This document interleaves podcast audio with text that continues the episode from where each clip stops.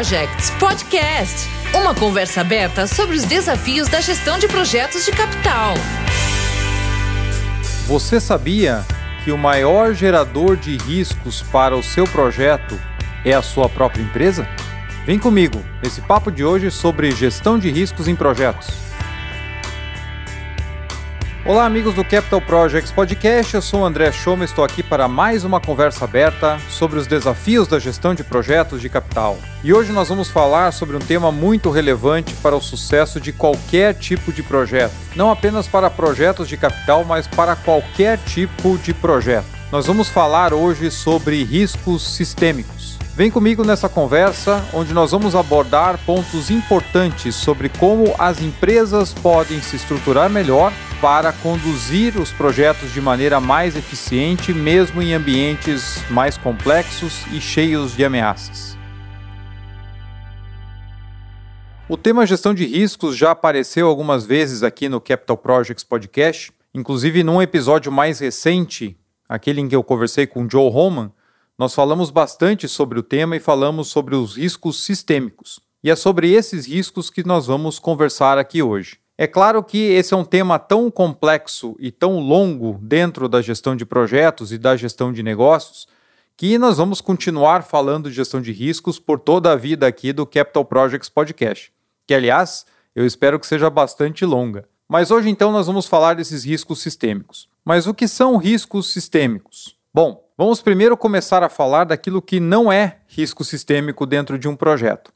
Quando nós fazemos uma análise de riscos, fazemos uma sessão de discussão com o time, brainstorming para identificar riscos daquele novo empreendimento, nós normalmente vamos olhar para situações específicas que podem acontecer durante aquela obra, durante o desenvolvimento e que podem trazer prejuízos, podem trazer atrasos, podem trazer riscos de segurança, riscos futuros operacionais, entre outros temas. Então é a parte mais técnica, multidisciplinar, onde vários especialistas, várias pessoas da empresa ou até mesmo consultores vão ali ajudar a identificar situações que podem acontecer no futuro para que a empresa possa tentar se precaver, se proteger melhor dentro do seu planejamento. Então esses riscos normalmente que aparecem nesse tipo de análise são os riscos específicos do projeto.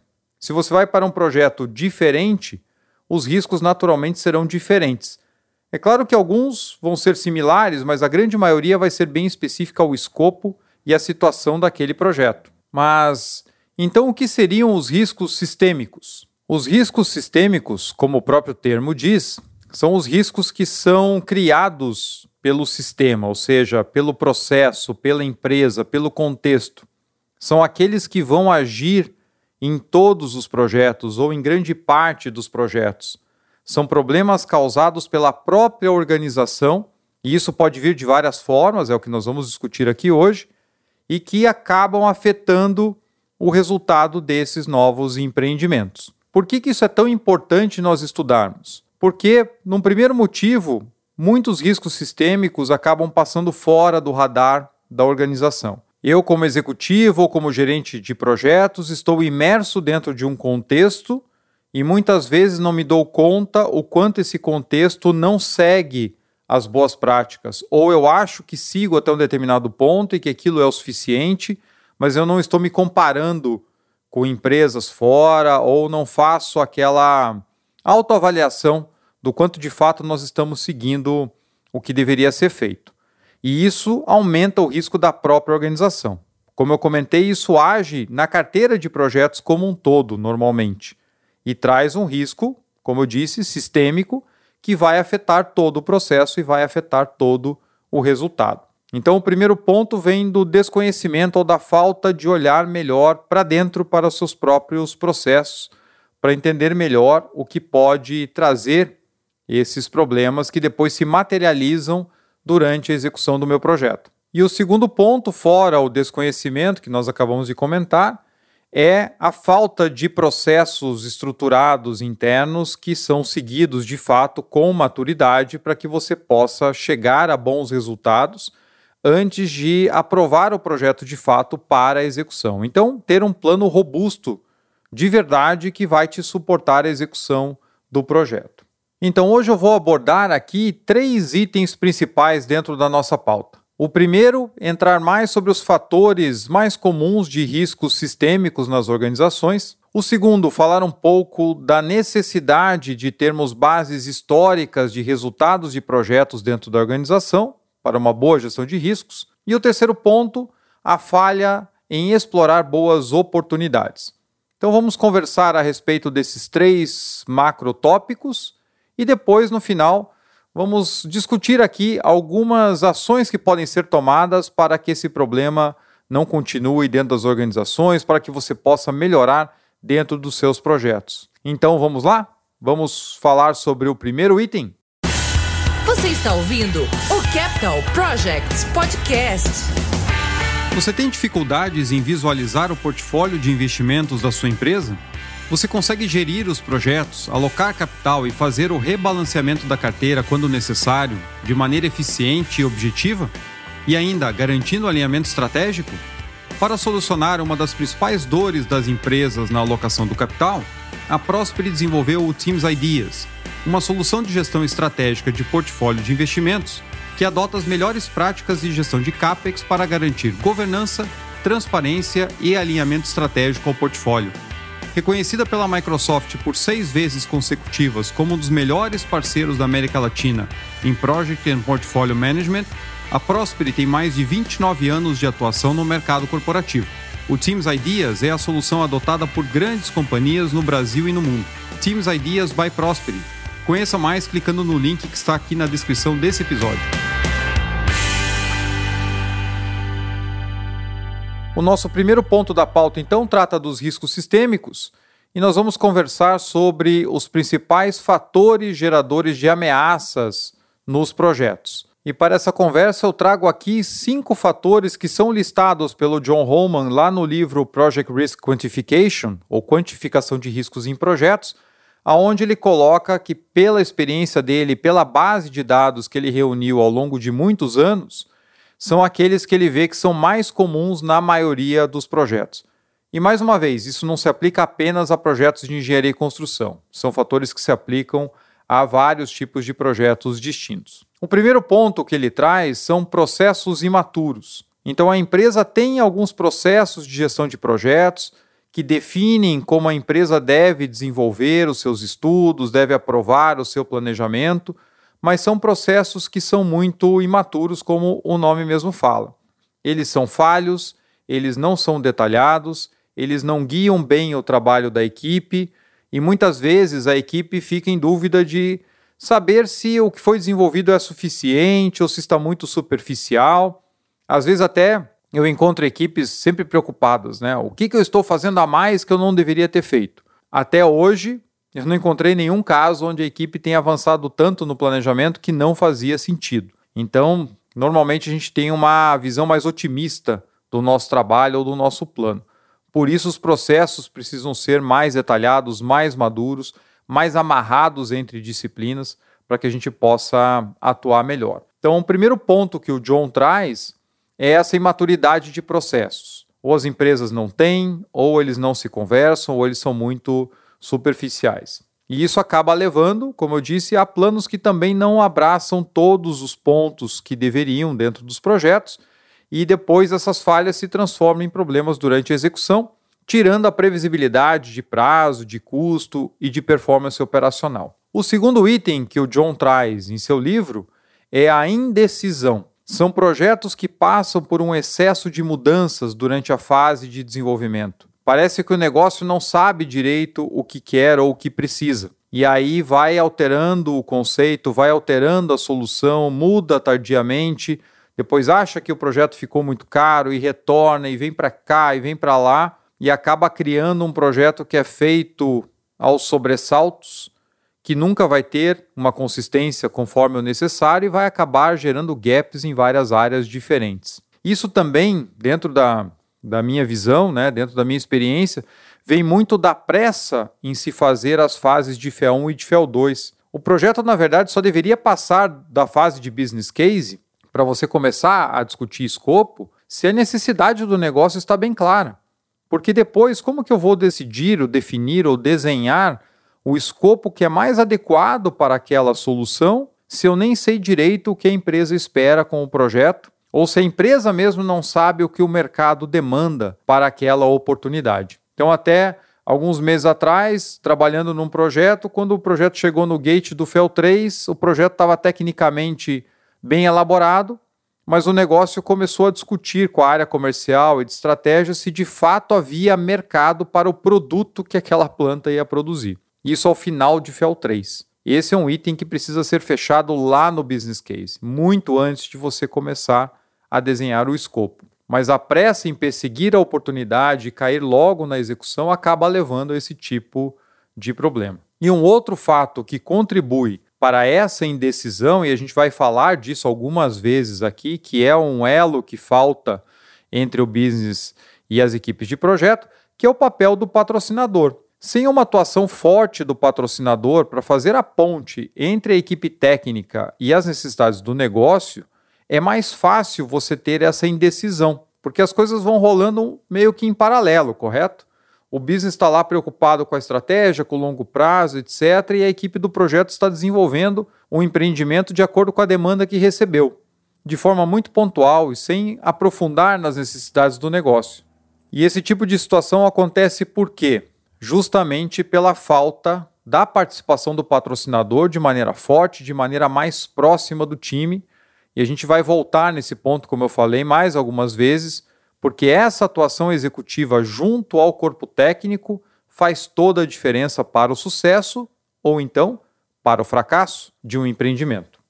O terceiro ponto são as falhas de comunicação. E olha que eu acabei de falar do patrocinador, por isso que eu disse que a gente vai falar dele de novo. Porque também quem é responsável por fazer a comunicação entre os dois níveis, entre a estratégia e a equipe técnica é o patrocinador. E além disso, nós temos vários e vários casos de empresas que têm o famoso handover de uma equipe para outra, dependendo da etapa do projeto. Então, em projetos que seguem o FEL, existem empresas que têm equipes distintas do FEL 2 e do FEL 3, e às vezes até do FEL 3 e da implantação. Então, quem define o escopo não detalha o escopo e o planejamento, são equipes diferentes, e quem detalha o planejamento da execução não executa. Então eu faço com a, o melhor da experiência que eu tenho, com a melhor das capacidades que eu tenho, mas não sou eu que vou fazer. Então algumas indefinições também acabam passando, porque afinal de contas, a outra equipe que vai assumir a próxima etapa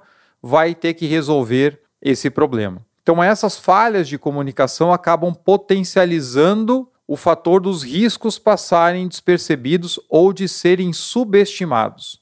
Se eu defino o conceito, defino o escopo e não implanto, qualquer escopo pode fazer sentido para mim.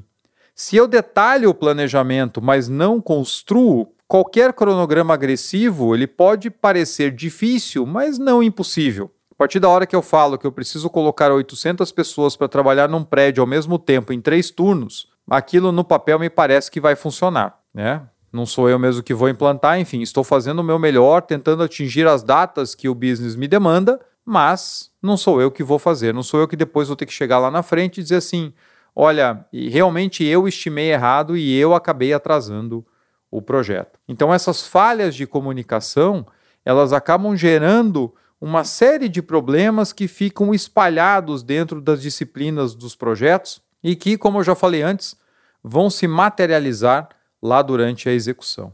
Então, muito cuidado com as falhas de comunicação, que qualquer fonte de estudos que nós buscarmos, como o próprio PMI, né, que aponta que a grande parte, enorme parte de problemas em projetos surge da falha na comunicação. Você está ouvindo o Capital Projects Podcast.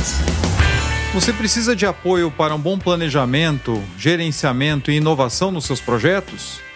Desde 1997, a Technique atua nas áreas estratégicas e táticas para empresas industriais, óleo e gás, energia, área hospitalar, infraestrutura, imobiliário, com assessorias técnicas nas diversas fases e ciclos de vida de empreendimentos públicos e privados. Seus profissionais complementam os quadros técnicos existentes de seus clientes, levando boas práticas de planejamento, gerenciamento e inovação com um time de especialistas, profissionais certificados e metodologias aplicadas. Em seu portfólio estão projetos realizados nas maiores empresas do país, inclusive em megaprojetos. Você pode contar com a equipe da Technique nos mais variados desafios.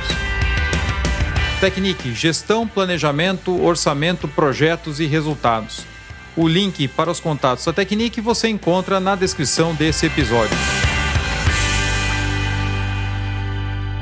Antes de continuarmos a falar dos riscos sistêmicos, vamos só rapidamente relembrar os três primeiros pontos daqueles cinco que eu falei que eu trouxe aqui do John Holman. Primeiro, processos imaturos. Segundo, indecisão por parte da empresa ou dos executivos. E terceiro, falhas de comunicação. O quarto ponto que o John traz é a falta das competências necessárias. Eu muitas vezes não tenho internamente a empresa as competências que eu preciso para desenvolver um bom projeto. E isso liga com o item 5, que eu já vou trazer aqui, porque nós vamos falar desses dois em conjunto, que é a falta de recursos. Por que, que eles estão ligados? Porque ou eu não tenho as competências que eu preciso, todas elas, como ah, eu não tenho grandes competências em construção e montagem, por quê? Porque eu enxergo que isso é uma obrigação da contratada e por isso eu não preciso ter expertise interna. Então eu não tenho esse tipo de profissional para dar inputs no projeto, para ajudar no planejamento, para definir as estratégias.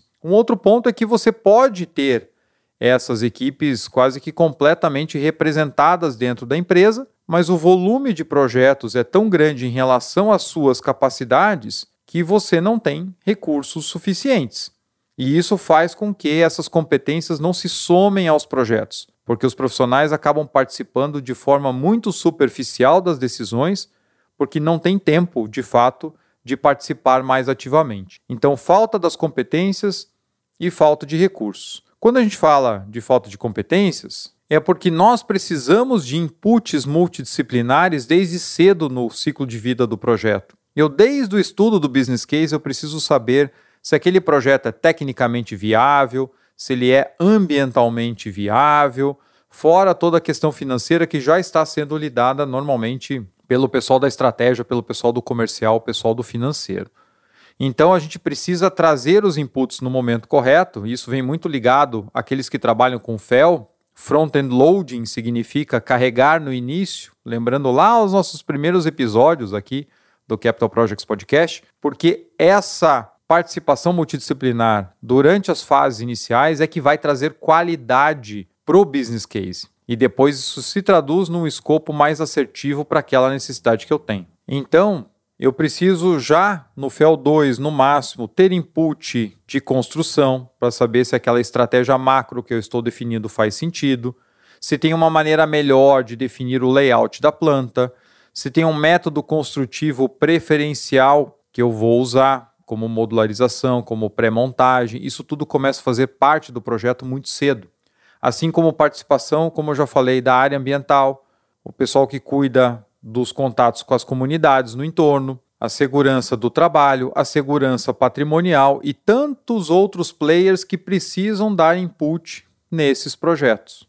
E eu normalmente vejo as empresas deixando isso para muito tarde no ciclo de vida, porque não tem equipes robustas o suficiente, ou não tem expertise, ou normalmente não tem a quantidade de recursos, e as empresas ficam com receio de começar a gastar com os projetos sem ter a segurança de que o projeto vai seguir. Mas ora, se eu lido com uma carteira de projetos, eu preciso estar ciente e disposto a cancelar projetos nos gates e assumir esse tipo de despesa, porque faz parte do processo. Matar projetos faz bem ao processo da empresa, faz com que você escolha as melhores oportunidades e aplique os recursos onde realmente você deve. Mas para tomar essa decisão, você precisa ter boas informações e não projetos analisados superficialmente. Por isso, esse é o melhor tipo de investimento que você pode fazer mesmo quando os projetos não vão adiante. É como uma peneira no futebol. Nós vemos aí grandes clubes com grandes centros de treinamento que têm uma série de garotos fazendo vários testes e campeonatos, etc., em várias categorias. Por quê? Você vai justamente peneirando. A cada mil que passam por ali, talvez dois se tornem profissionais de sucesso. Então eu realmente preciso investir num processo robusto, numa estrutura que me dê a condição de selecionar os melhores projetos. E essa seleção é ao longo do desenvolvimento, não só lá quando eu puxo do business case para o começo da engenharia conceitual. Então, relembrando aqui os cinco fatores mais típicos de problemas sistêmicos em projetos são processos imaturos, indecisão, falhas de comunicação, falta das competências necessárias e falta de recursos, de acordo com John Holman no livro dele. Eu trago aqui mais um fator né, de outro autor bastante conhecido, muito respeitado na área de projetos de capital, que é o Edward Merrill, ou Ed Merrill, que é o fundador e CEO da IPA, que lançou o livro sobre megaprojetos. A gente ainda vai falar sobre, sobre esse livro aqui no futuro. E ele, no começo do livro, ele fala de sete grandes problemas na gestão de megaprojetos. E um deles ele chama de I want it now, ou seja, eu quero agora. Eu quero o projeto agora, eu quero o resultado agora. Eu preciso começar a operar agora. E isso leva ao quê? A você fazer um planejamento muito agressivo, aonde durante o teu planejamento prévio à execução você vai colocar trabalhos em três turnos, vai exigir uma quantidade absurda de mão de obra do teu contratado, vai apertar ao máximo o teu cronograma e quem aqui mexe com planejamento, a gente já falou algumas vezes sobre planejamento físico aqui no podcast, inclusive com o grande lápis, o Luiz Augusto Pinheiro da Silva, que você vai fazendo o sistema aceitar tudo. Ah, eu aperto aqui, eu restringo ali, eu coloco mais mão de obra, calculo a produtividade diferente.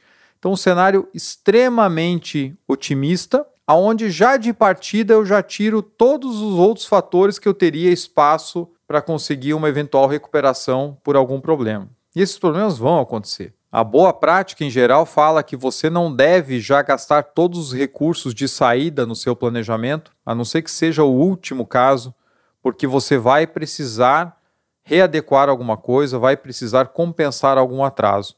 Então, a partir da hora que eu já saio com a minha execução prevista em vários turnos, com excesso de gente, excesso de equipamentos, eu fico sem nenhuma margem para poder recuperar.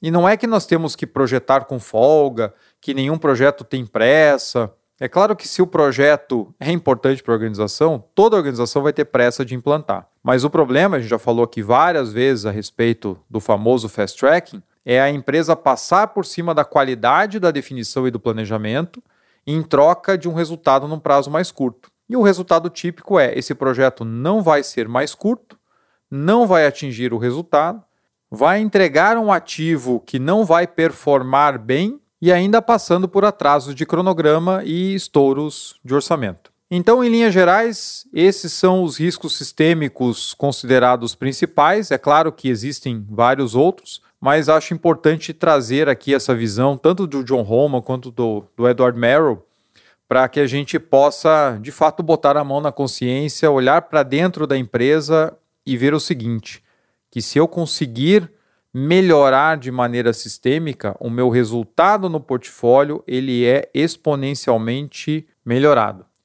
E aí, será que essa conversa está fazendo sentido para você? Vamos lembrar aqui os três itens da nossa pauta: os riscos sistêmicos, a falta de dados históricos e a falha em explorar as oportunidades.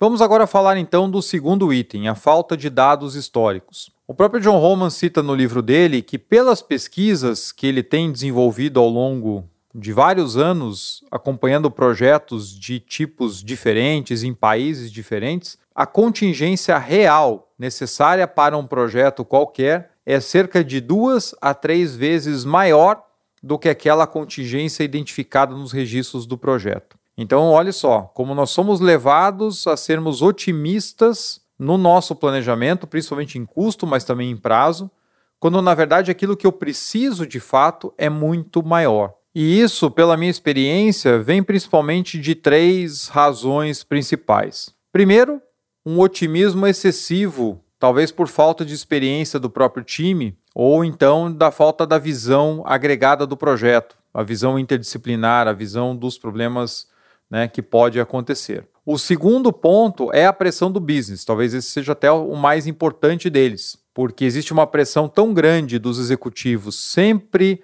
dizendo para a equipe que o projeto está inviável, que o projeto não pode custar aquele valor, etc., que além do orçamento que você consegue comprovar por cotações, por valores de mercado, por contratos recentes, a contingência é sempre mais difícil de você materializar. E eu já vi vários casos onde isso era achatado ao máximo, e já contei, inclusive, aqui no podcast, acho que até no episódio com o John, que eu citei uma empresa em que eu trabalhei, onde o CEO simplesmente não aceitava qualquer tipo de contingência. A contingência do projeto tinha que ser zero.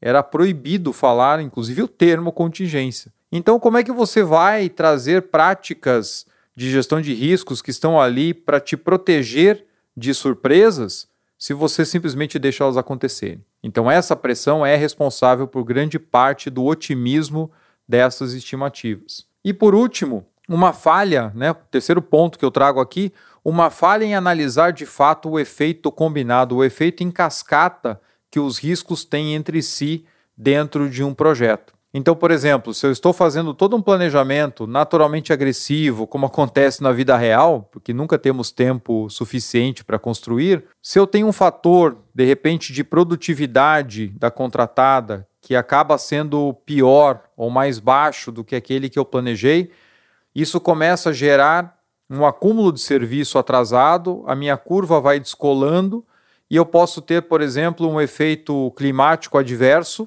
junto com a piora na produtividade, o meu cronograma vai estendendo, eu começo a tomar ações para tentar encurtar, dependendo do tipo de contratação, eu vou pagar excesso de mão de obra para tentar recuperar esse cronograma, eu vou buscar algumas soluções de mercado para corrigir efeitos climáticos, então vão montar aquelas tendas infláveis para fazer terraplenagem dentro, construção dentro, etc.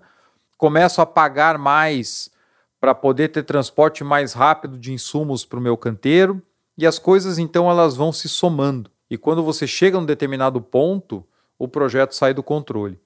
E é até interessante que depois eu fui verificar no próprio livro do John Roman que ele cita que existe um tipping point, o ponto da virada, onde um projeto acaba realmente saindo completamente do controle e vai gerar aqueles fracassos absurdos que a gente está acostumado, infelizmente, a ver por aí. E segundo ele, esse ponto fica ali num avanço entre 30% a 50% da construção, que é quando você tem acúmulos de atrasos na engenharia e na, no fornecimento, em suprimentos, que vão se juntando e quando você chega nesse ponto, você está avançado na construção, está todo mobilizado no canteiro e não tem engenharia chegando, não tem suprimentos chegando e a construção vai atrasando e as coisas se somam e aí tudo começa a dar errado e o projeto chega a um ponto onde ele chama de blowout, né? O projeto explode, ele já não tem mais controle, ele vai chegar muito longe daquilo que você imaginava. E essa falta de planejamento vem justamente pela falta de dados históricos de projetos anteriores da sua própria empresa, onde você possa olhar e dizer assim: poxa, aqui eu usei os tradicionais mais ou menos 10% lá da minha faixa de FEL 3, mas olha aqui o resultado. Eu gastei 20, eu gastei 15, eu gastei 30. O que, que aconteceu? Nesses casos, muitas vezes os problemas reais que acontecem são tratados de maneira pontual. Ou seja, a empresa não admite que ela precisa ter uma contingência maior, porque de forma sistêmica os projetos custam mais. Ela tende a isolar cada caso em cada projeto e dizer: olha, não, esse aqui o problema foi o clima, nesse aqui foi a contratada X, nesse aqui foi a contratada Y. E aí a gente sempre está jogando a responsabilidade para fora e eu perco a chance de voltar no primeiro item que nós falamos e olhar de forma sistêmica o contexto da minha empresa. Será que eu tenho todas as informações necessárias para fazer um bom planejamento? Será que os problemas de fato vêm todos de fora? Será que eu estou certo e o mercado está errado? Então, uma base de dados histórica ajuda demais nesse tipo de discussão e ajuda a equipe do projeto a mostrar por que, que nesse projeto aqui nós precisamos de uma contingência maior. Olha só o nosso histórico, olha como projetos similares se saíram no passado. Isso, é claro, dá muito trabalho, a empresa precisa estar disposta a investir, mas pense o quanto estrategicamente esse tipo de informação vale para a sua companhia. Praticamente eu garanto que nenhum concorrente seu, ou quase nenhum, tem esse tipo de informação. E ele vai gastar mais no CAPEX dele do que o esperado. Então isso traz uma vantagem competitiva muito grande, porque você tem mais assertividade nas suas previsões de capex, porque você conhece o contexto dos seus projetos e sabe como você executa os projetos.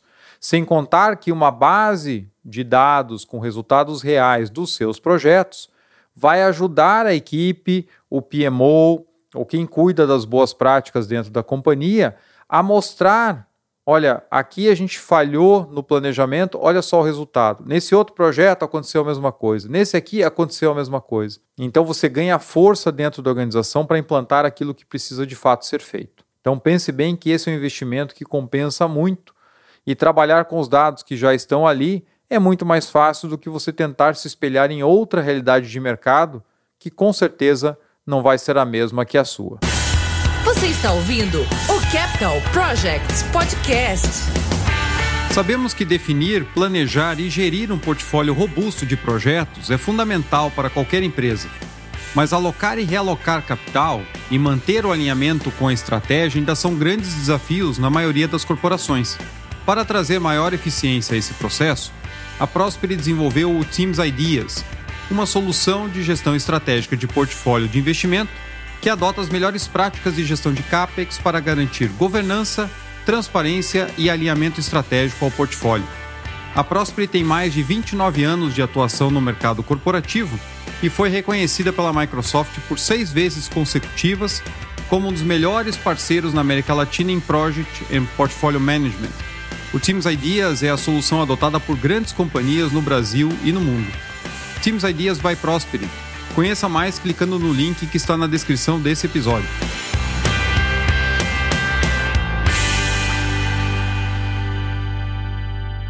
E chegamos ao terceiro ponto. Só relembrando, o primeiro foram os riscos sistêmicos, o segundo, a falta de dados históricos, que tem relação né, com os riscos sistêmicos, porque se eu não conheço como eu entrego os meus projetos, como que eu vou melhorar o meu sistema. E o terceiro ponto são as falhas na hora de explorar as oportunidades. Toda gestão de riscos bem feita precisa identificar tanto ameaças como oportunidades. As ameaças são aqueles riscos que têm potencial de gerar impacto negativo nos objetivos do projeto. Normalmente, quando a gente fala de riscos, a gente está pensando em coisa ruim, certo? Que são essas ameaças. E também temos as oportunidades, que são aquelas que podem trazer melhorias no meu projeto, podem trazer uma economia em custos, um cronograma mais adiantado, um acréscimo de valor entregue à organização. Então, elas geram impactos positivos nos objetivos dos projetos. Então, é natural que a equipe busque identificar mais ameaças do que oportunidades. E muitas análises de riscos acabam trazendo praticamente só ameaças. Quando vem oportunidades, são algumas coisas muito superficiais ou muito difíceis de serem alcançadas. E nós ficamos então boa parte da fase de planejamento do projeto pensando em aquilo que pode dar errado, aquilo que pode ser ruim para o meu empreendimento. E aí, lá na frente, quando estou quase entrando em execução, principalmente quando a equipe é pressionada a conseguir é, reduzir o custo do projeto, às vésperas de iniciar a execução, aí as pessoas começam a pensar em oportunidades ou são forçadas a isso. Só que o que acontece? Se você identificar tardiamente e quiser realmente colocar em prática no projeto, em alguns casos são itens que vão precisar de uma mudança de escopo, uma mudança de estratégia, uma mudança de abordagem, e isso traz o quê? Isso traz mudanças tardias. Ou então eu deixo ao acaso. Eu identifico, mas eu não vou perseguir para tentar fazer com que aquilo aconteça. Então, os dois casos são ruins. Quando a gente tenta tardiamente buscar uma oportunidade, a gente acaba gerando mudanças no projeto de forma a trazer mais prejuízos do que benefícios. E isso também pode ser quantificado. Ou eu simplesmente perco a oportunidade, ou, na melhor das intenções de trazer algo de bom para o projeto, acabo piorando a situação. Então, se eu for buscar lá no episódio número 20 da primeira temporada do Capital Projects Podcast, eu conversei aqui com o Guilherme Lima, que é um dos autores de um livro sobre VIPs, práticas de incremento de valor em projetos, e ele cita um projeto da Petrobras em que ele trabalhou, aonde as pessoas fizeram, os consultores né, e a equipe, fizeram um exercício de engenharia de valor lá no final do FEL 3, que foi quando teve a oportunidade de fazer, e eles identificaram potenciais economias no projeto da ordem de 150 milhões de dólares. Então, esse era o valor que poderia ser cortado do escopo do projeto se o projeto fosse retrabalhado. Mas o que, que acabou acontecendo? Como foi uma identificação mais tardia, que a engenharia de valor deve começar lá no FEL 2, quando você está determinando o escopo do projeto, fazer essas alterações levaria tempo e traria né, bastante retrabalho dentro da organização. Então, pouca coisa de fato foi capturada e o projeto foi executado. Então, olha só como nós muitas vezes abrimos mão de benefícios, de oportunidades, porque elas são identificadas muito mais tarde. E aí você não consegue de fato capturar valor. O próprio John Holman cita também no livro dele que quando um executivo fala né, que lá no final do planejamento vai buscar uma oportunidade para cortar custo do projeto, ele fala que para cada dólar cortado tardiamente do escopo do projeto, você precisa acrescentar um na contingência, ou talvez até dois no pior cenário, ou seja, para tudo aquilo que você quer economizar, você gasta mais. Parece um contrassenso, não é verdade? Mas isso de fato é o que acontece quando essas decisões vêm tarde demais. Tem dados também da IPA, de pesquisas que eu vi no passado, que falam que esse efeito não é o que o John comentou de 1 para 1 ou 1 para 2. Ele pode chegar a ser 1 para 4. Cada parte que você corta tardiamente no projeto de escopo para reduzir custo, volta vezes 4 durante a tua execução. Porque se aquele escopo está ali, dentro daquela configuração em que o projeto foi feito, esse escopo é necessário. Para que você tire ele sem causar grandes impactos, você precisa fazer outros ajustes, que vem daqueles 150 milhões que o Guilherme Lima falou lá. Não é simplesmente cortar. Aquilo tudo faz parte do conceito do projeto. Então eu preciso alterar o conceito do projeto para depois voltar a detalhar essa engenharia. Então veja como nós deixamos passar as oportunidades, isso vem justamente por quê? Por conta da pressa. A correria para entrar logo na execução faz com que a gente olhe de maneira superficial para as ameaças, como a gente já falou, e também para as oportunidades. Então, isso quer dizer que dentro do meu portfólio, para cada projeto que eu implanto, eu estou tendo uma ineficiência muito grande. Por isso, o tema do nosso podcast de hoje.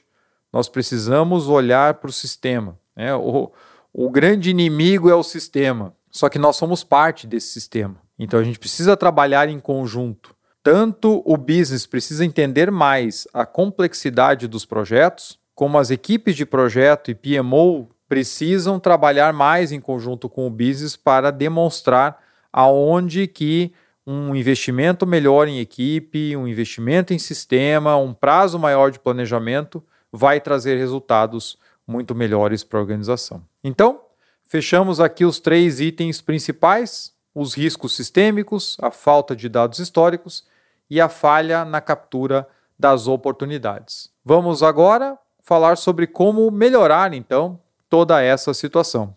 Afinal de contas, falar de problema é fácil, o difícil é resolver. Você está ouvindo o Capital Projects Podcast.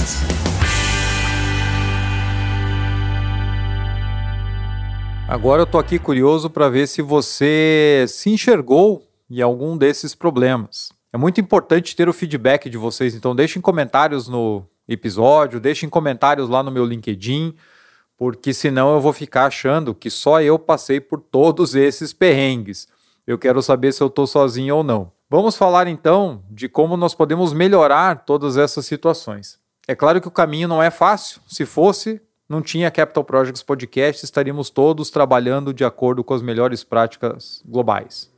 Mas para então abordarmos as soluções, eu vou pedir licença para inverter a ordem. Vamos primeiro começar falando do último item, da exploração das oportunidades. Para que eu possa trazer uma análise melhor das oportunidades ou dos riscos positivos dos projetos, eu preciso trabalhar de forma mais consistente, de fato, desde o business case, porque aí sim uma visão interdisciplinar, muito cedo no ciclo de vida do projeto, começa a capturar potenciais oportunidades que depois são melhor estudadas pelos times. Mas isso não quer dizer que só vai funcionar se for lá no começo. Em todas as etapas do projeto eu tenho maneiras de trabalhar melhor as oportunidades. Né? Nunca é tarde demais para que a gente traga benefícios, a não ser que, como citamos, o custo da mudança seja maior do que o benefício. Aí já quer dizer que eu estou identificando tarde demais. Mas um exemplo recente que eu passei num projeto foi o fato da gente discutir no final lá do FEL 3 potenciais soluções de modularização de um projeto, análise de construtibilidade, quando o projeto estava prestes a entrar em execução. É um projeto com prazo muito crítico, extremamente importante para o negócio, como quase todo projeto, né? E que precisa de um prazo curto, mas a equipe nunca teve tempo para avaliar como construir melhor. Ou seja, se eu tenho pressa e não tenho tempo de estudar como fazer mais rápido, o meu projeto não vai ser rápido. E aí, como é que a gente tenta tornar um projeto lento mais rápido? Como eu falei antes, adicionando recurso, adicionando turno, tentando comprimir o cronograma ao máximo, e o que eu vou conseguir com isso é um resultado ruim, atrasos, acréscimo de custos, pleitos, problemas sérios de segurança e às vezes uma planta né, que opera mal. Então, eu preciso trazer essa visão desde o início, eu preciso ter a equipe multidisciplinar trabalhando no projeto, com tempo para pensar em como mitigar aquelas ameaças e como explorar as oportunidades.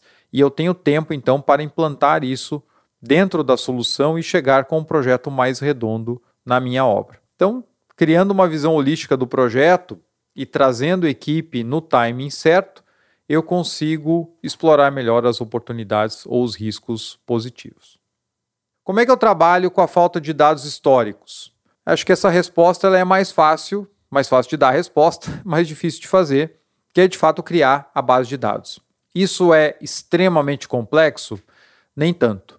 Se eu tenho processos de planejamento bem estruturados da minha empresa, e eu já defino que os projetos devem ser desenvolvidos dentro do mesmo padrão. Isso quer dizer que todos os meus cronogramas vão seguir a mesma estrutura, todas as minhas planilhas de CAPEX têm também a mesma estrutura, a minha forma de calcular produtividade é sempre do mesmo jeito, para o mesmo tipo de serviço, e assim eu garanto que eu consigo de fato ter o mesmo padrão em projetos diferentes, porque lá na frente, quando eu for coletar os dados reais, eu tenho isso já dentro da estrutura que eu preciso para depois comparar com novos projetos que estão vindo no meu pipeline.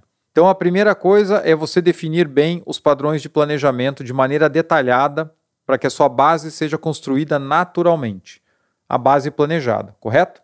O segundo ponto é garantir que a base real também venha no mesmo formato.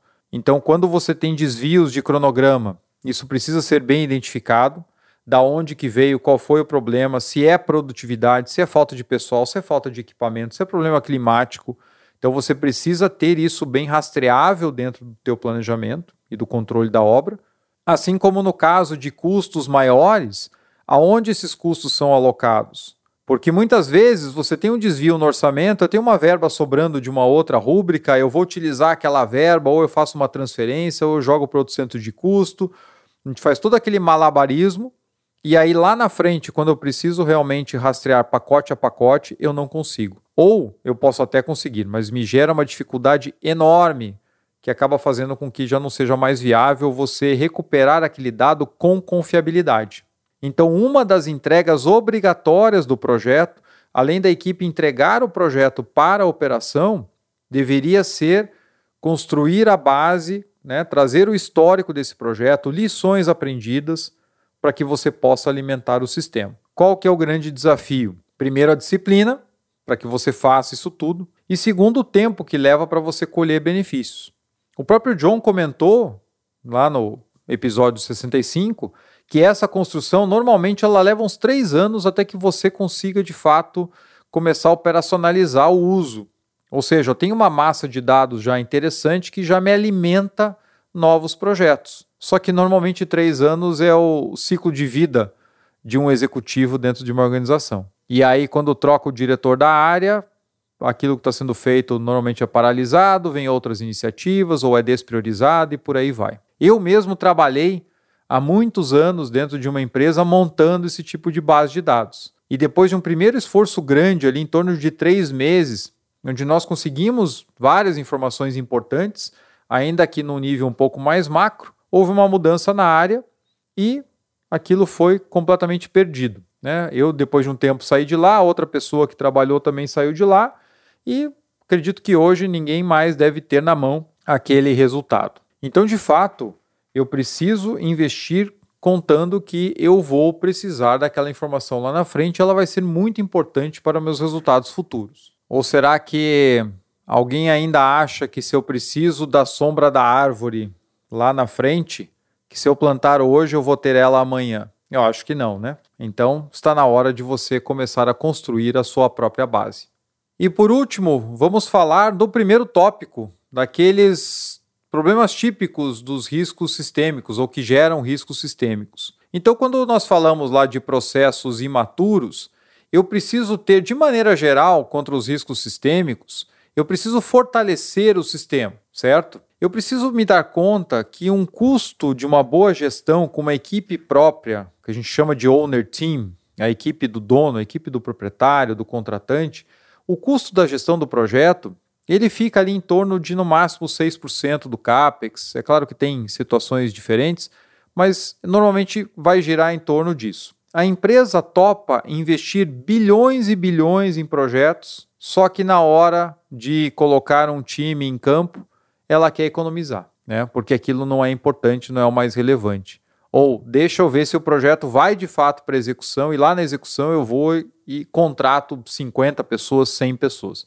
Não vai funcionar. Você justamente está economizando dinheiro no momento que ele é mais decisivo para o resultado do seu projeto. Nós já falamos aqui no podcast da falta de estudos. O quanto economias que não fazem sentido nas fases iniciais fazem com que os projetos cheguem no final do planejamento com informações de fato muito superficiais ou faltando e os problemas depois se desdobram na execução. Quem nunca sofreu por falta de sondagem, por falta de topografia, por estudos ambientais mais antecipados, e depois você paga essa conta N vezes lá na frente. Então eu preciso fortalecer o sistema de maneira geral. Nós falamos da falta de recursos e falta de competências necessárias, são dois dos cinco itens do John que nós trouxemos aqui.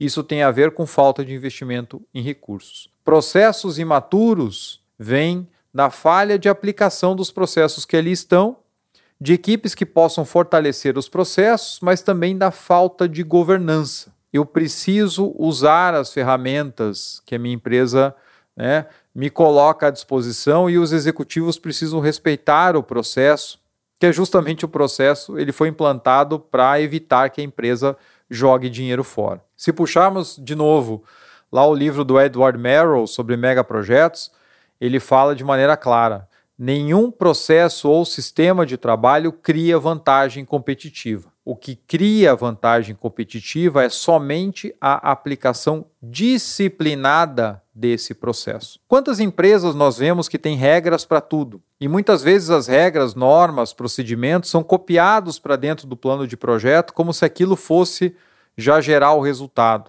Só que depois na prática eu não aplico. Então eu só vou conseguir fortalecer o sistema com disciplina, com boa governança. E se eu fortalecer também o papel do patrocinador, que vai entrar naqueles pontos que nós falamos também, que estão faltando lá dos cinco itens que mais causam problemas sistêmicos, riscos sistêmicos, que são indecisão e falhas de comunicação. Isso está muito ligado ao papel do patrocinador ou à falha da participação do patrocinador no projeto. Então, para fortalecer o sistema, eu preciso fortalecer as equipes, eu preciso deixar muito clara a responsabilidade do patrocinador perante o resultado do projeto e eu preciso investir né, em processos e seguir com governança muito clara e muito firme. Quer ver um exemplo interessante? No seu livro Project Management Handbook, How to Launch, Lead and Sponsor Successful Projects, da Harvard Business Review, o autor Antônio Nieto Rodrigues cita um caso de uma empresa suíça, uma biotech, que estava com problemas em atingir seus resultados estratégicos através de projetos. Eles tinham como objetivo aumentar o faturamento da empresa em um bilhão de francos em três anos. Então, o que, que o CEO fez? Ele chamou seus 13 principais executivos e pediu que eles trouxessem ideias de projetos, projetos inovadores, projetos de eficiência que pudessem gerar pelo menos 100 milhões de resultado dentro desse período. Os executivos então vieram com as propostas de projeto e foram selecionados 13 projetos estratégicos para chegar àquele objetivo. E o CEO então apontou para cada um desses 13 projetos um dos 13 executivos como responsável pelo resultado cada executivo precisava se comprometer pessoalmente como responsável pelo resultado do seu projeto para que a empresa atingisse o objetivo estratégico. E depois de mais ou menos metade desse período, os projetos estavam indo bem. É claro que nem todos estavam trazendo né, todos os resultados esperados, mas a empresa estava caminhando no sentido de chegar na sua meta de um bilhão a mais de faturamento. E como é que isso foi feito? Além do comprometimento total dos executivos com o resultado dos seus projetos, eles também fizeram rotinas mensais de acompanhamento desses projetos. Então, tinha, além do dashboard, né, tinha todo um acompanhamento pessoal do CEO com cada gerente de projetos. E também eles fizeram o quê? Um trabalho de capacitação desses executivos. Porque muitas vezes o patrocinador que está ali, ele não conhece das complexidades do projeto, ele muitas vezes não vê o risco de uma decisão da empresa para acelerar o empreendimento ou para seguir com o projeto incompleto. Então, eles fizeram todo um trabalho de capacitação em que os executivos também tinham que se comprometer a participar completamente para que eles pudessem atuar melhor nesses empreendimentos. Então, nós vimos aqui como é possível trabalhar para melhorar o sistema de projetos da organização. E qual que é a grande vantagem? Se por um lado temos a complexidade de lidar com questões internas, com governança, com processos, por outro, cada melhoria que você fizer vai ter resultado exponencial na sua carteira. Se você tem riscos sistêmicos reduzidos, todos os projetos vão se beneficiar disso e todos os seus resultados tendem a melhorar. É claro que isso é garantia de sucesso? Não. Se fosse assim também, mais uma vez nós não estaríamos aqui mas são esforços que valem muito a pena pelo poder multiplicador dos resultados positivos. Então agora eu queria ouvir de você. Mais uma vez, eu espero os teus comentários aqui nesse episódio. Você já passou por esses problemas? Como é que isso foi solucionado? Ou que iniciativas você viu em empresas que você passou que tinham como objetivo fortalecer o sistema e assim melhorar os resultados do portfólio? Eu quero saber de você. Aguardo o teu comentário. Para seguirmos nessa jornada de tentar elevar a barra da maturidade nos projetos de capital e na gestão de projetos em geral, eu sempre peço a você, né, lembrando de um profissional, encaminhe esse episódio para ele, outra pessoa que pode estar precisando de algumas dicas aqui, ou o chefe de alguém que precisa ouvir alguns recados. Encaminhe esse episódio e vamos deixar a nossa comunidade cada vez maior, né?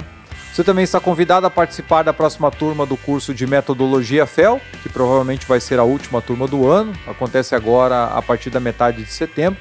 O link você encontra aqui na descrição desse episódio. E eu aproveito para agradecer aqui sempre a nossa comunidade, as pessoas que são membros do nosso canal, que contribuem mensalmente para que a gente continue fazendo esse trabalho para vocês. Então, convido também você a se tornar membro apoiador aqui do Capital Projects Podcast você encontra o link do Catarse na descrição também aqui desse episódio. E como eu falei, esse apoio é fundamental para que a gente siga com esse trabalho. Assim como das empresas parceiras, como a Teams Ideas by Prosperi, a Technique Engenharia e a GSUP Nexus, que são apoiadoras do nosso canal e que fazem com que a nossa engrenagem continue rodando aí, trazendo conteúdo para vocês. Então, conto com você, não esqueça de seguir o canal nós temos também lá o canal do YouTube com alguns cortes e alguns conteúdos adicionais, então, por favor, siga lá também, deixe seu like. Isso ajuda o nosso conteúdo a chegar cada vez mais longe. O episódio com o Joe Roman foi bastante citado aqui na nossa conversa de hoje. Está lá na íntegra, legendado no YouTube. Então assista lá a íntegra do, do bate-papo, né? curta, compartilhe esse vídeo tem um recorde de visualizações lá do canal e continua crescendo. Então conto com o seu apoio para a gente levar esse conteúdo adiante. Por hoje é só. Espero ter te ajudado nessa discussão de riscos sistêmicos e como nós podemos melhorar a gestão do nosso portfólio. Muito obrigado e até a semana que vem. Uma produção, voz e conteúdo.